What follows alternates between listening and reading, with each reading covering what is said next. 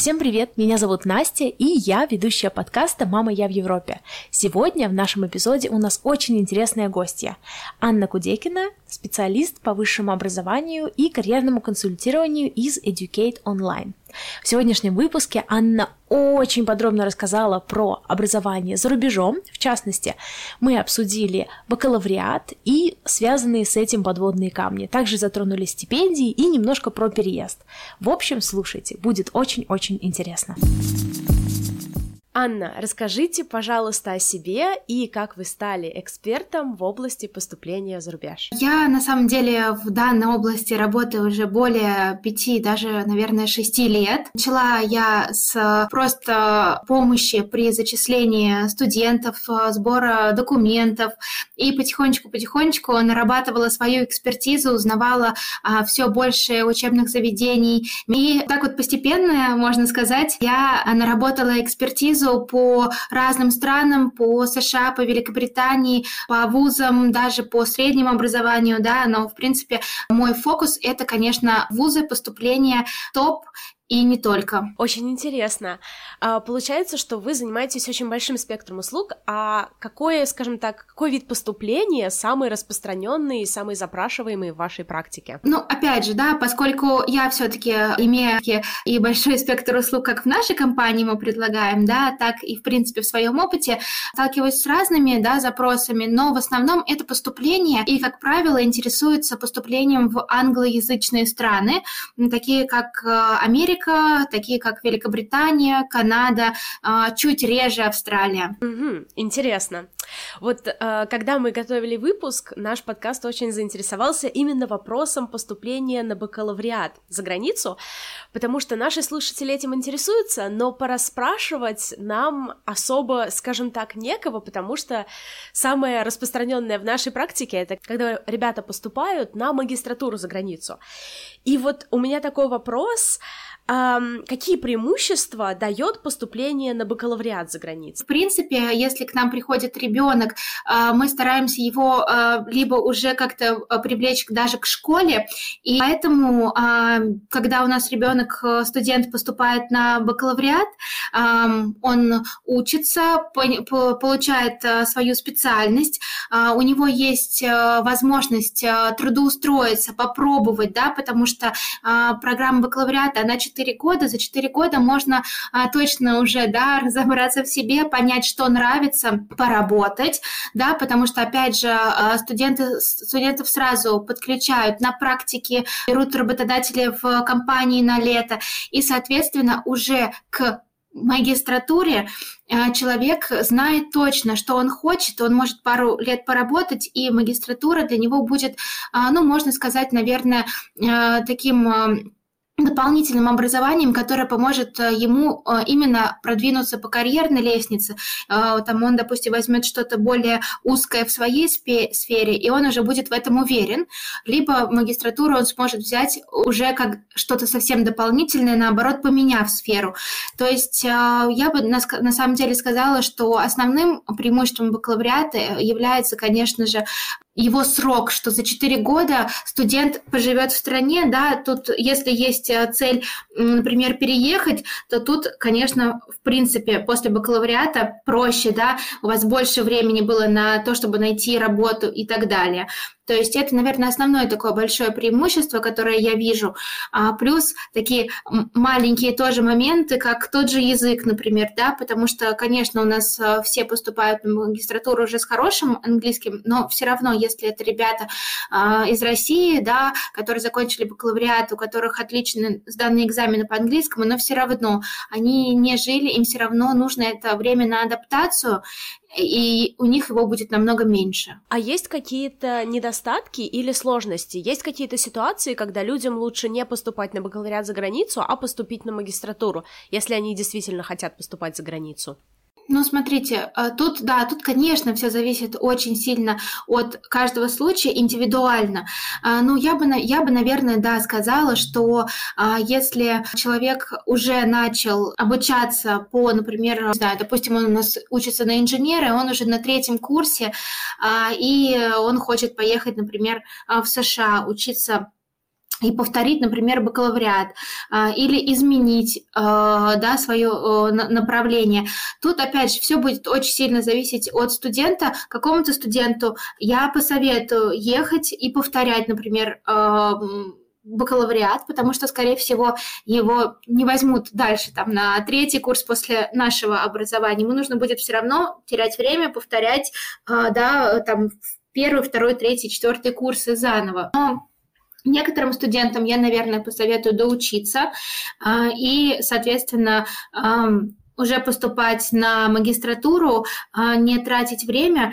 А, тут, наверное, будет играть роль еще бюджет, потому что, да, бакалавриат – это 4 года, это 4 года обучения, проживания и остальных затрат. Если хочется немножко сэкономить, да, то, конечно, стоит отучиться или доучиться уже в своей стране, и да, в России, допустим, и ехать получать высшее образование, магистратуру именно. Это я решила тут вас на минутку отвлечь для того, чтобы напомнить, что у нас есть очень большое количество соцсетей, где мы поддерживаем с вами связь. У нас есть ВКонтакте, Инстаграм и Телеграм-канал, а также у нас есть особенное закрытое сообщество патреонов, где мы в зависимости от выбранного тира Э, пишем две публикации в месяц, также выпускаем отдельный выпуск подкаста, который доступен только закрытому сообществу, а еще у нас есть клуб поддержки, куда наши патроны могут присоединиться, и э, клуб обсуждения статей. В следующем месяце у нас как раз будет клуб поддержки.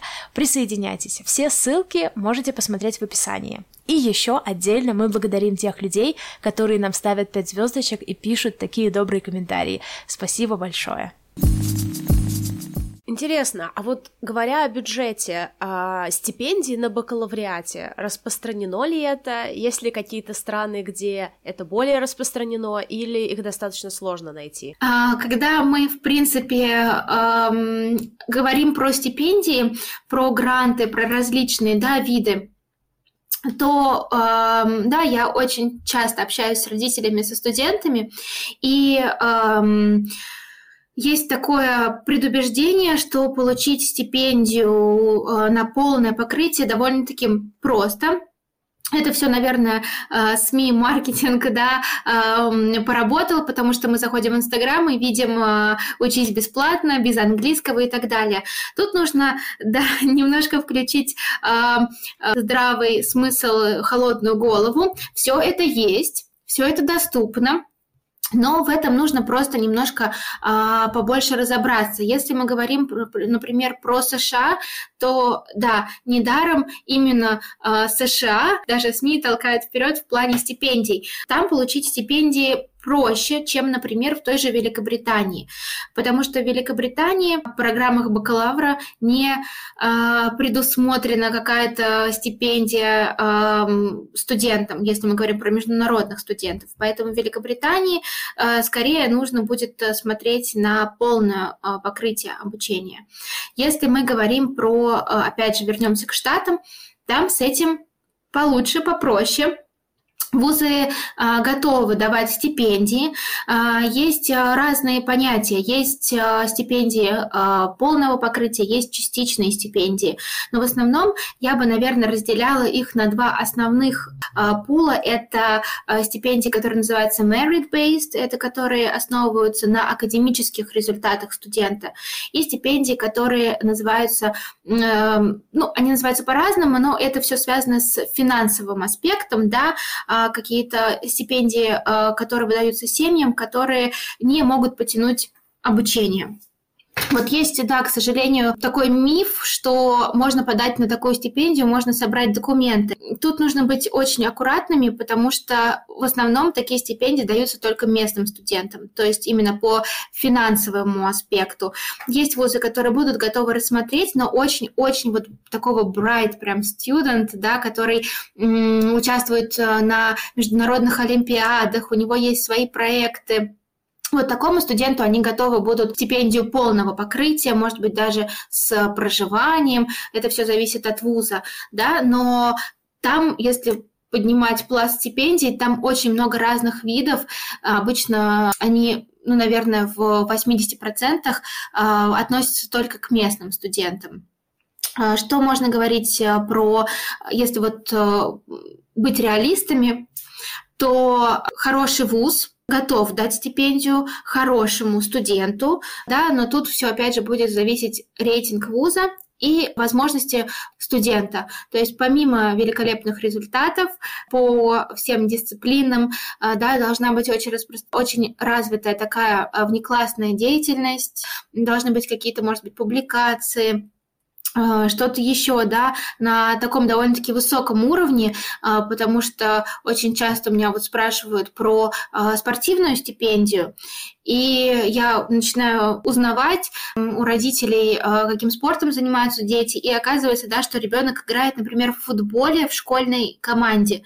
Вот это, к сожалению, совсем-совсем не тот уровень. У меня была девочка, которая была на юношеских Олимпийских играх в зимнем спорте, и э, ей, ей дали стипендию, но опять же, ей дали частичную стипендию, поряд, ей покрыли порядка 50 или 60 процентов обучения, что на самом деле очень даже неплохо. Вот такие э, варианты работают.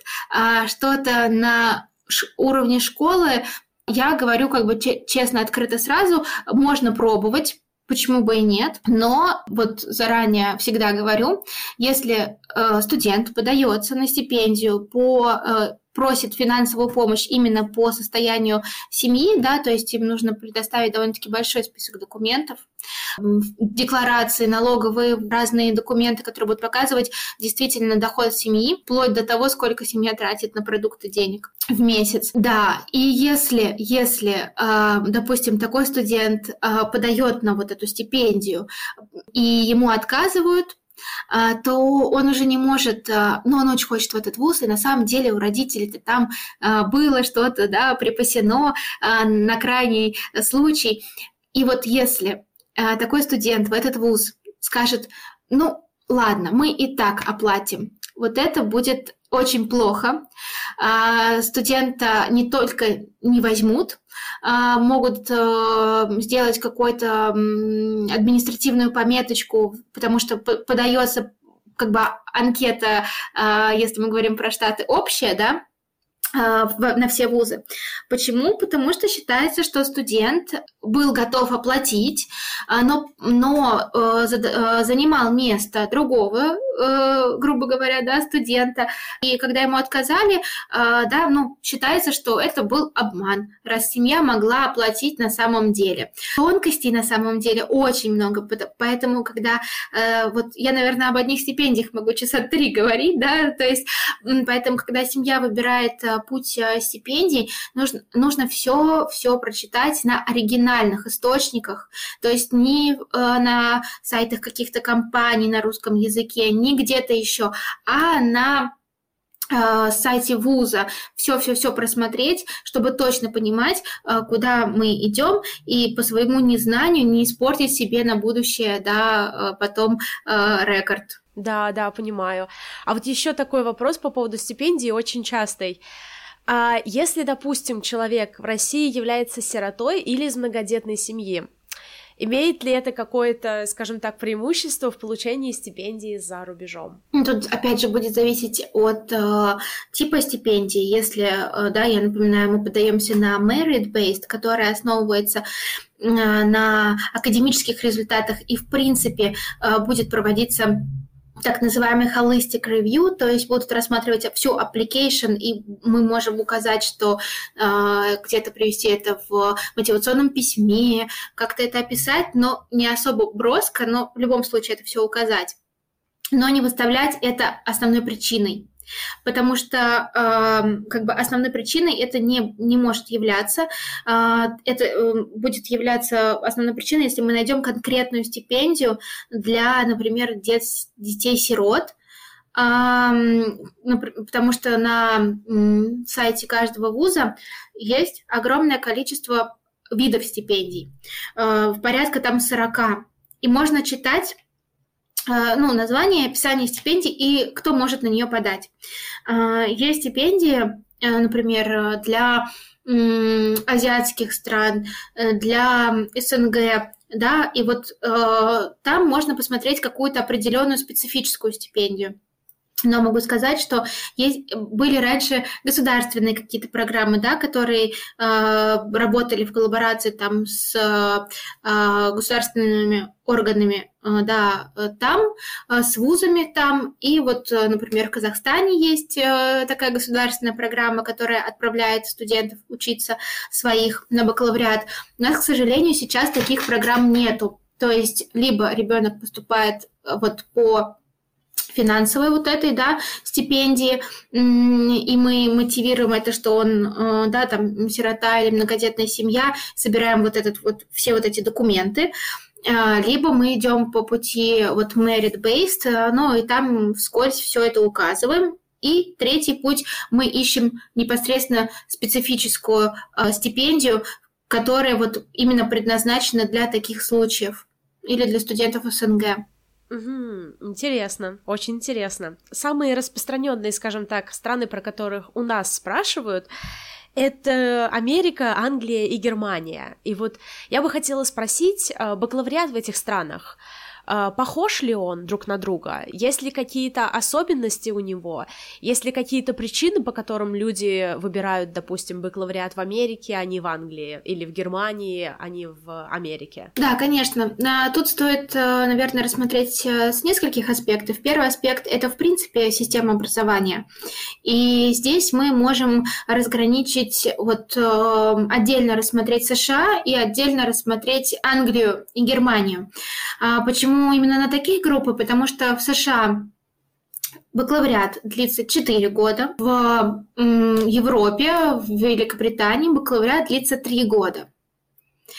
Вот это основная большая разница, которую необходимо понимать нашим студентам при зачислении. Там, я думаю, что мы в э, дальнейшем с вами еще проговорим про какие-то уже конкретные шаги, да, и я поподробнее смогу рассказать, что нужно делать, да, чтобы поступить на бакалавриат в Европу, что нужно делать, чтобы поступить на бакалавриат в США.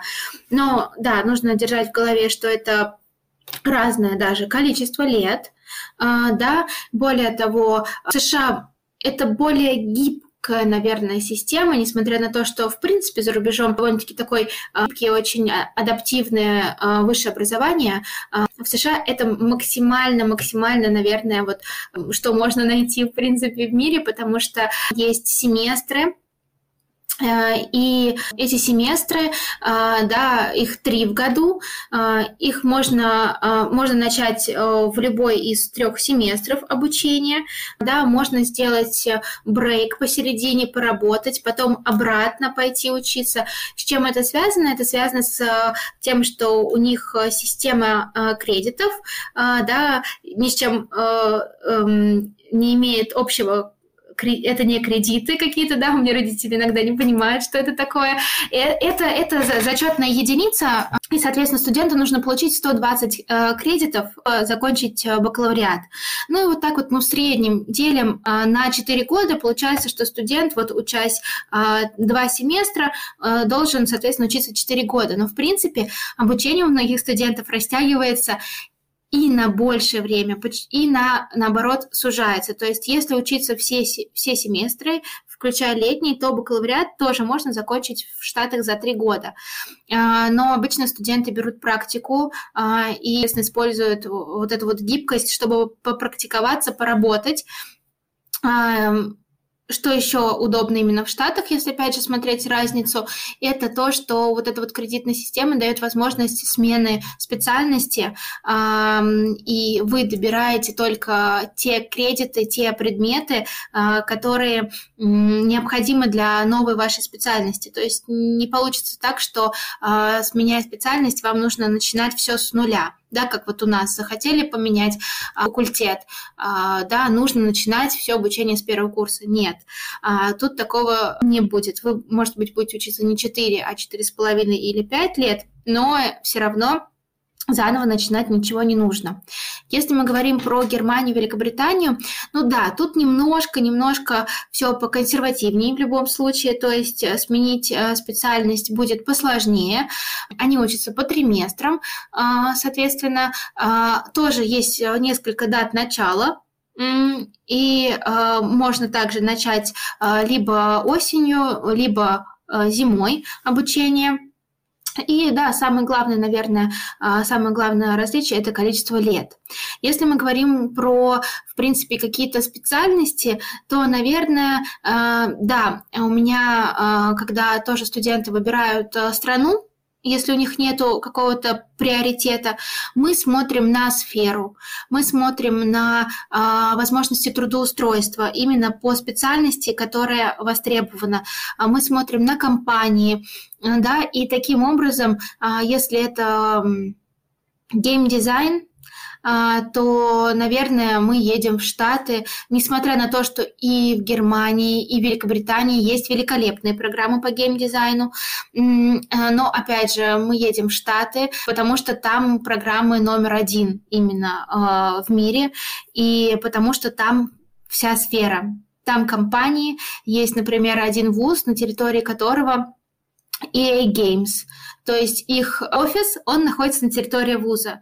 А, понимаете, да, что студенты, которые учатся на геймдизайне а, в данном вузе, имеют все преимущества потом не только стажироваться, но и устроиться туда, потому что сам офис прям на территории вуза. И таких моментов э, нужно очень много учитывать, когда мы выбираем страну. Да, если мы говорим про, например, а, fashion и дизайн, а, если мы говорим про классическую а, дизайнерскую какую-то историю, то Великобритания, Лондон, а, конечно, я бы посоветовала, да, а если мы э, Милан, а, да, то есть тут мы смотрим опять же на специальность, на трудоустройство, на то, где сфера находится, потому что, конечно же, конечно же, финальная цель это трудоустройство или практика, да, то есть это то, где мы будем применять а, наши знания. Поэтому мы, наверное, идем от обратного, от того, куда мы потом пойдем, где мы будем работать, где мы хотим работать, и уже потом мы смотрим страну, выбираем. А, на самом деле очень интересно, потому что я иногда даже думаю, скажем так, жалею. А, когда я училась на бакалавриате, естественно, я не знала о таких возможностях. Мне было бы безумно интересно именно по-другому смотреть на выбор специальности, вот так, как вы рассказываете.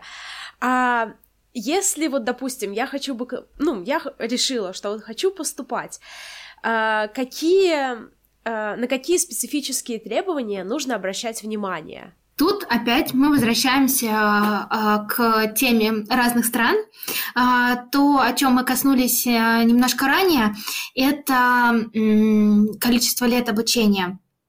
Потому что, в принципе, в Европе, в США, да, а, школьники учатся 12 лет, и если э, в США, как я говорила, бакалавриат 4 года, и мы можем поступать после нашего 11 класса сразу напрямую, и они принимают наших студентов на первый курс, то в Европе нашим студентам придется а, компенсировать один год разницы, потому что, напомню, в Европе, Великобритании, да, у них три года бакалавриата. А, и, соответственно, нашим студентам, одиннадцатиклассникам, у которых э, нету э, да, э, международного, например, IB или A-Levels, это школы, которые даже есть сейчас в России, да, по британской, по международной системе, которые обучают. Если мы говорим про среднестатистического ученика, у которого 11 лет, то ему нужно будет компенсировать этот год э, разницы и пойти на программу Foundation. Что такое программа Foundation?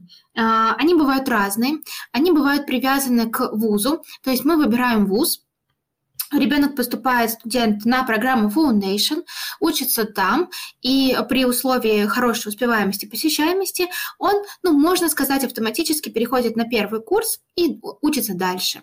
В сумме получается те же 4 года, то есть, э, да, для нас, для наших э, родителей, э, это не какой-то лишний год, потому что тут все сходит. Если мы говорим про еще Foundation, да, есть те, которые не привязаны к вузам. То есть они в любом случае будут проходить на территории какого-то вуза, но после этой foundation программы ребенок может подать документы в разные вузы и уже потом выбирать, куда же пойти. А, да, тут все будет зависеть э, от его, опять же, э, результатов, от его успеваемости. Возможно, да, за программу Foundation э, студент сможет чуть больше подтянуть английский язык и поступить в чуть более рейтинговый вуз. Э, да, это если мы говорим про опять же, обучение на английском языке. Сказали, что да, также э, ваших слушателей э, интересует Германия. В Германии также есть обучение на английском языке, но могу сказать, что если мы говорим про государственные вузы, которые, например, дают бесплатное образование в Германии, э, то там э, очень э, мало программ на английском языке и очень велик э, конкурс на эти программы. А, поэтому многие ребята а, знают, что хотят поехать в Германию, они начинают учить а, немецкий язык. И э, в Германии в таком случае будет пройти э, программу, которая называется Student Colleg. Это такая программа, э, которая, на которой уже нужно идти с хорошим B1, B2 э, немецким языком. И, соответственно, она, ну, можно сказать, как foundation, э, только она чуть покороче. И, соответственно, после нее можно э, поступить в государственный вуз на бесплатное обучение на немецком языке. Но тут тоже немножечко не в тему специфических требований, но раз уже зашла речь, да, про бесплатное обучение в Германии, тут нужно тоже, э, я всегда предупреждаю родителей, что да, обучение бесплатное, но, несмотря на это, ВУЗ всегда просит э, какие-то ежемесячные, не ежемесячные, а скорее э, семестровые, нужно закладывать какие-то средства на учебники, на проживание, да, чтобы было тоже как бы понимание, что это не совсем бесплатно, что все равно какой-то, ну, хотя бы минимальный бюджет на проживание, питание, учебники и какие-то регистрационные взносы у семьи все-таки должен быть, чтобы не получилось так, что ребенок приложит большие усилия, поступит, а потом окажется, да, что все-таки, к сожалению, семья не может себе это позволить. То есть тут нужно тоже немножко ну, ко всем вот этим вот вопросам нужно подходить довольно-таки а, глубоко, а, да, чтобы потом не было сюрпризов, потому что, опять же, да, усилия а, при поступлении прикладывает студент, и не хочется, чтобы они были напрасными.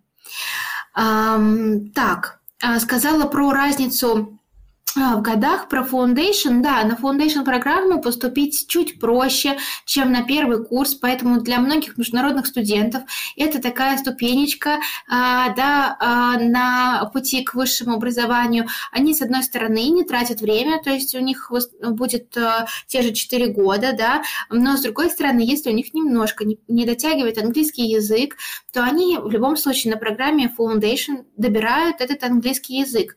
И получается, что это, да, а, а, я бы сказала win-win. То есть они не теряют время, они а, учат английский язык, они уже живут на территории вуза, они берут предметы уже, да, по специальности, которые их интересуют, и потом переходят на первый курс, но им остается учиться три года, потому что у них трехгодичный бакалавриат. То есть для многих студентов это неплохая возможность, неплохая опция, если они спохватились э, чуть позже, э, да, и не успели, например, э, довести английский до какого-то требуемого уровня. Да, на самом деле очень удобно. А вообще при поступлении какие шаги стоит предпринимать и э, за сколько рано, скажем так, по срокам это лучше делать? Это на самом деле один из моих любимых вопросов, потому что э, очень есть разные случаи э, с родителями, да. Что я могу тут сказать?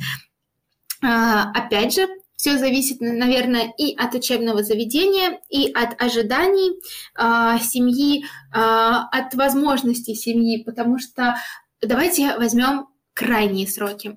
Если мы говорим про крайние сроки, то как только ребенок пошел в 11 класс, ну вот, допустим, сейчас, да, в сентябре, а, нужно уже а, выбрать вуз, и начать а, подготовку сбора документов, потому что если мы говорим про а, вузы в США, то у них есть несколько волн, и, если, и подача в первую волну, конечно же, дает преимущество. А, и, соответственно, некоторые крайние сроки, а, это, например, 1 ноября. для студента, который начнет учиться вот у нас только осенью 22 да, но несмотря на это, уже 1 ноября будет крайний срок по а, подаче документов на первую волну. То есть к этому моменту нам нужно сдать все экзамены, нам нужно да, не только определиться со специальностью вузом, а все уже подготовить и подать. Есть вузы, у которых э, так называемая rolling admission, то есть они э, принимают студентов до тех пор, пока у них есть места, а, там туда можно подавать, ну, наверное, до марта. Но в любом случае, как только ребенок в 11 классе, это вот, я бы сказала, да, без чтобы нервов, это будет крайний срок, потому что, да, очень многие родители, а, сопоставляя с нашей системой, когда мы получили аттестат, и уже потом, а, да, даже, может быть, начинаем там подавать документы, выбирать вузы. Нет, это, это уже будет совсем не вовремя.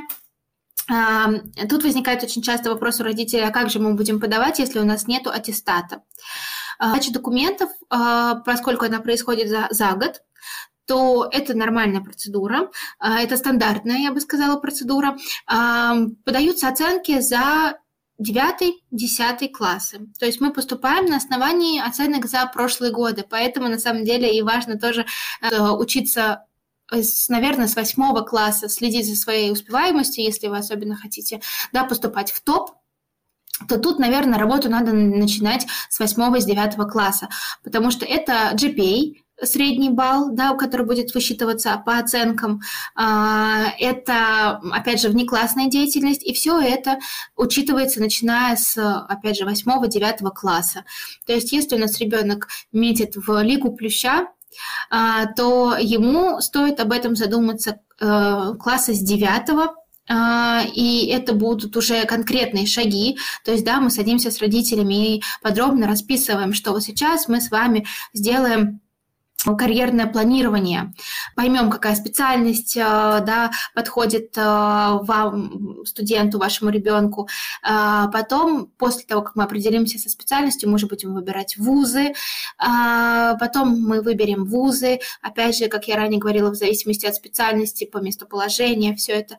Мы начнем готовиться к экзаменам, нарабатывать внеклассную деятельность. То есть за два года мы садимся и вот такую дорожную карту расписываем на все два года и э, планомерно по ней идем.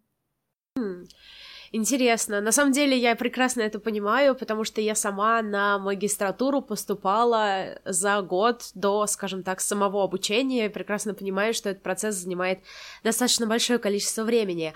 А вот еще очень-очень частый вопрос. Допустим, Uh, ну, на вопрос про поступление на бакалавриат в том числе, но для тех, кто уже не после школы по каким-либо причинам. Может быть, они уже закончили бакалавриат или колледж и успели поработать. Uh, и мы очень любим упоминать, что, скажем так, в Европе и за рубежом это достаточно нормально учиться в любом возрасте. А вот, uh, скажем так, и на вашей практике, и по вашему опыту, насколько, скажем так, реально поступить человеку, который уже успел и отучиться, и поработать, но по каким-то либо причинам решил вот поступать на бакалавриат за рубеж? Тут есть, а, опять же, как я люблю говорить, несколько а, специфических моментов. А, вы правильно подметили, а, за рубежом а, нет каких-то рамок, на вас не посмотрят косо, если вам 28, а вы на первом курсе бакалавриата. Нет, это все нормально. Вы ищете себя, если у вас есть право на обучение, если вы можете себе это позволить, учитесь. Тут никакого, да, никто на вас, опять же, да, косо не посмотрит. Но есть моменты, которые стоит учитывать. А, и в основном это миграционная политика стран. Если мы смотрим Канаду, то никакой канадский офицер визовый не даст разрешение на визу а, студенту, у которого уже есть бакалавриат и который повторяет, например, бакалавриат а, тот же, по той же специальности, не по той же специальности. Есть, может быть, маленький шанс, если мы очень-очень подробно объясним причины и э, настолько донесем до визового офицера, что мы действительно едем учиться, э, и мы меняем, например, специальность, были врачами, хотим быть архитекторами, и мы не можем начать, например, с магистратуры, да, то есть нам нужно пройти путь заново. У нас есть небольшой я бы так сказала, шанс, что нам выдадут визу. Но скорее это будет отказ в любом случае и укажет причину отказа. Эм, это э, желание миграции за счет э, обучения. То есть э, в Штатах, ну, у меня было много случаев, и если ко мне приходит такой студент, я ему сразу говорю, что так, э, Канаду мы оставляем, э, мы можем посмотреть на... Ну, поступить-то мы поступим, да, но мы не сможем уехать. Да, то есть нам не дадут визу по сути дела. Если мы говорим про Штаты, у меня были студенты, которые поступали после э, бакалавриата на бакалавриат, чаще всего они меняли просто специальность, и тут опять же та же схема, нам просто нужно объяснить, почему студент повторяет ту же ступень образования, и тут, в принципе, у меня все студенты получали визы и уезжали. Поэтому если мы говорим про вот э, такое полное повторение э, бакалавриата, если уже у студента есть, то тут нужно будет просто посмотреть на страны, проконсультироваться, может быть, э, опять же, там, с каким-то экспертом, который подскажет, э, да, именно с точки зрения э, виз, потому что вуз, вузы не всегда хорошо разбираются, например, в именно визах, для них ничего страшного, они вас примут, вы поступите, вы подадите на визу, и вы получите отказ, чтобы вот такого не произошло. Если мы говорим про студентов, которые начали обучение, но, например, не закончили, а, Тут, смотрите, тоже зависит от страны. Если у нас студент отучился первый курс, понял, что хочет поехать учиться за рубеж. А, например, Великобритания Европа а, та же, да, они зачтут 99,9% студенту его первый курс как курс Foundation. То есть ему не нужно будет учиться эм, Foundation, он сразу поступит на первый курс, отучится три года. То есть для студента, который у нас отучился первый курс э, бакалавра, а, вот этот первый курс ему может служить как foundation, и он не будет терять время, он сразу а, да, приступит к первому курсу. Если мы говорим про Штаты, а, то там все студенты, у которых есть какая-то история высшего образования, они называются трансферными студентами и они все в любом случае поступают на первый курс, неважно, сколько вы отучились, год, два, три, неважно.